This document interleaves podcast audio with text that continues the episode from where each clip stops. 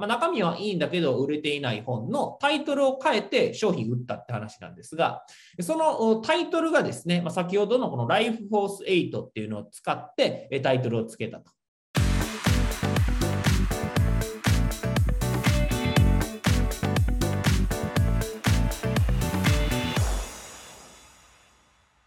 まあ、この顧客の心理、まあ、消費者心理っていうのは、時代が変わっても変わらないものです。つまり、一回覚えて、え使えるようになればですね、それずっと使い続けることができるってことですね。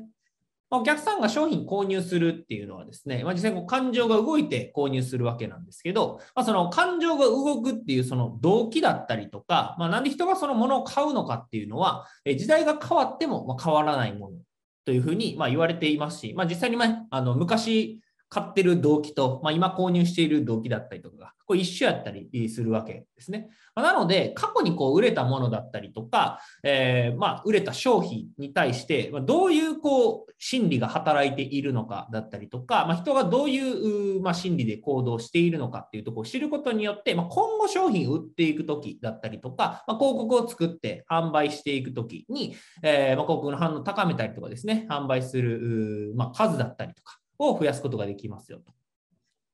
で、今日はその、まあ、ベースとなる心理ですね、えー、について、えー、お伝えしていこうというふうに思うんですが、えー、じゃあまず押さえておくべき、まあ、心理学っていうとね、すごい広くて、まあ、深いんですけど、まあ、この広告の心理学と、まあ、心理技術みたいなところでいくとですね、えー、有名な話で、まあ、LF8 というので、まあ、ライフフォース8っていうのがあります。ライフフォース8ですね。まあ、これはあの人間の根源的な欲求っていうので、まあ、生まれ持って、まあ、生まれた瞬間からみんな持ってるものです。はい。でこの LF8、まあ、何ですかと、何がありますか、まあ、答えられる方はですね、すごいこう、めっちゃ知ってる人だなと。はいえー、全然覚えなくてもいいんですが、えー、LF8 何かというとですね、まあ、人間の根源的な欲求で、えー、8つの、まあ、ライフフォース8とはい。まあ、一つ目はですね、生き残り人生を楽しみ、長生きしたいと。はい。まあ、人生楽しみたいですし、長生きもしたいと。まあ、普通にね、みんな思うと。はい。で、二つ目は食べ物、飲み物を味わいたいというものですね。美味しく味わいたいと、美味しく食べたいみたいなね。はい。三つ目は恐怖、痛み、危険から逃れたいと。はい、嫌なことから逃れたいみたいな話ですね。で、4つ目は、性的に交わりたいっていう話です。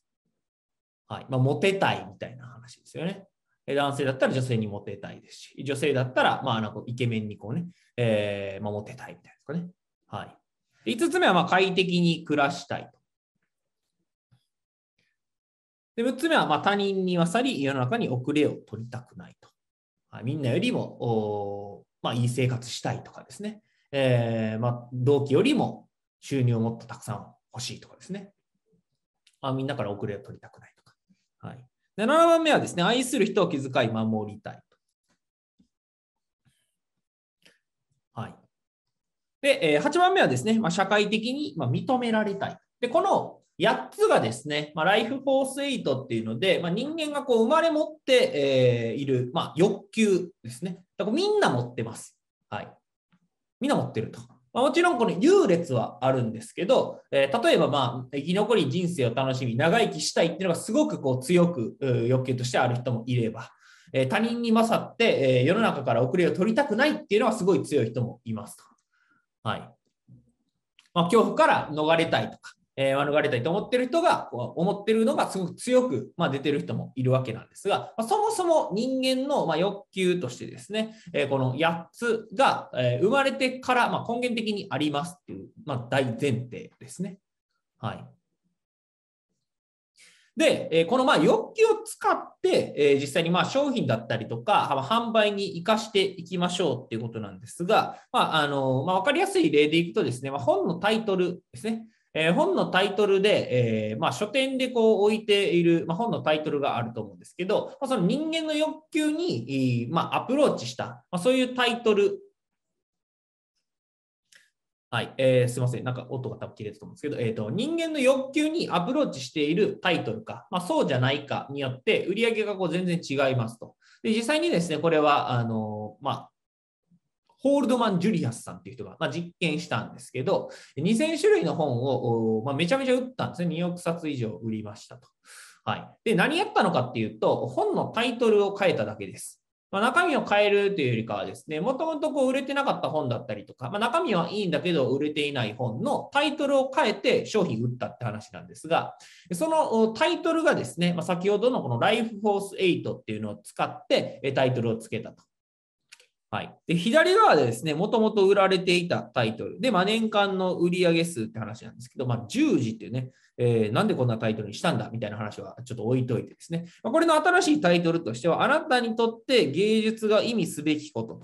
という形でですね、えー、まあ、タイトルを変えたら、結果としては、えー、9000冊売れましたと。もともと2000冊だったのが、えーまあ、4.5倍とかですね。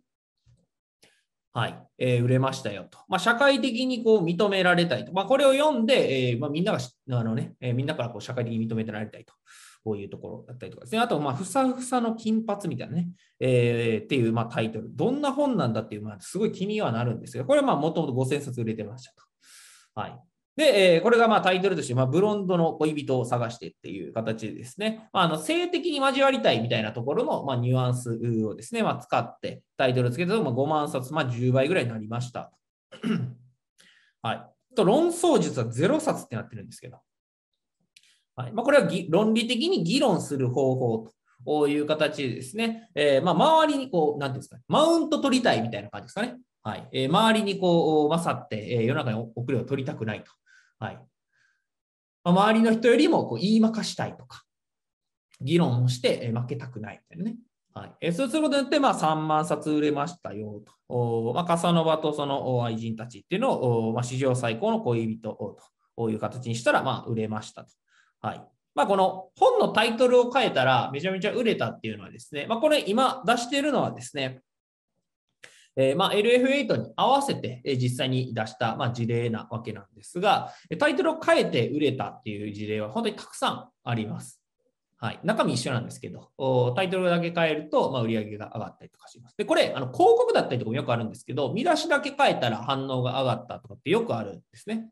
で、じゃあその見出しだったりとかをどういう形でこうアプローチしていくのかっていうと、まずやっていただきたいのが、まあ、先ほどのこの LF8 に合わせてですね、何かご自身のビジネスで、えー、まあ、商品売れないかと。自分の商品だったりとかサービスはどういう欲求で買われているんだろうかということで、ちょっとですね、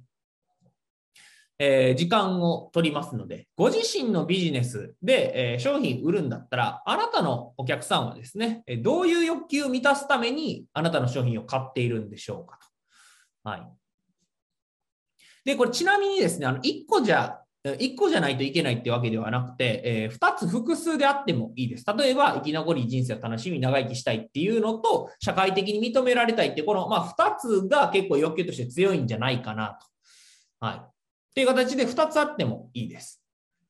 はい。例えば、まあ、飲食の方であればですね、えー、お客さんがじゃあどういう欲求で買ってるのかっていうと、まあ、飲食店の場合だったら、まあ、2番がね、普通というか、王道みたいな感じですけど、ただですね、飲食店だったとしても6番っていうの理由で、えー、あなたのお店に来てるっていう場合もあるわけですよね。みんなよりも、えー、もうね、いいものを食っていたいとかですね、えー、みんなが食べてないものをこう、ね、食べておきたいみたいな。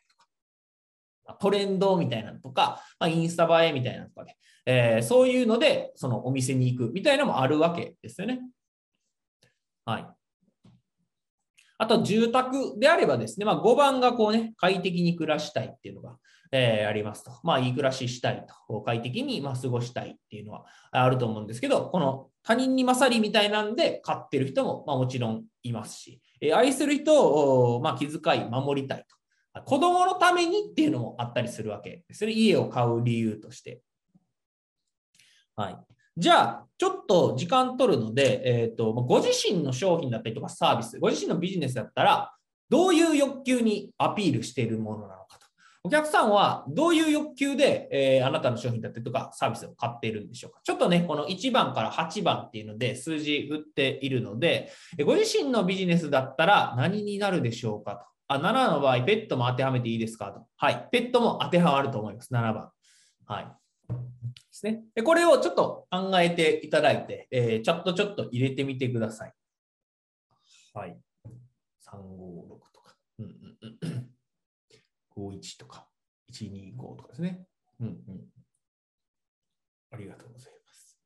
はい。で、えっ、ー、と、まあ、ご自身のビジネスやったら何に当てはまりますかっていうので、ちょっと今こう考えていただいたんですけど、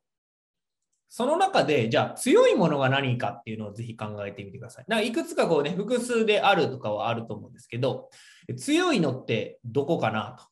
はい、その欲求として、えー、これが結構こうね、えー、多いんじゃないかと。567やけど、6がすごい強いのかなとかね。圧倒的に3。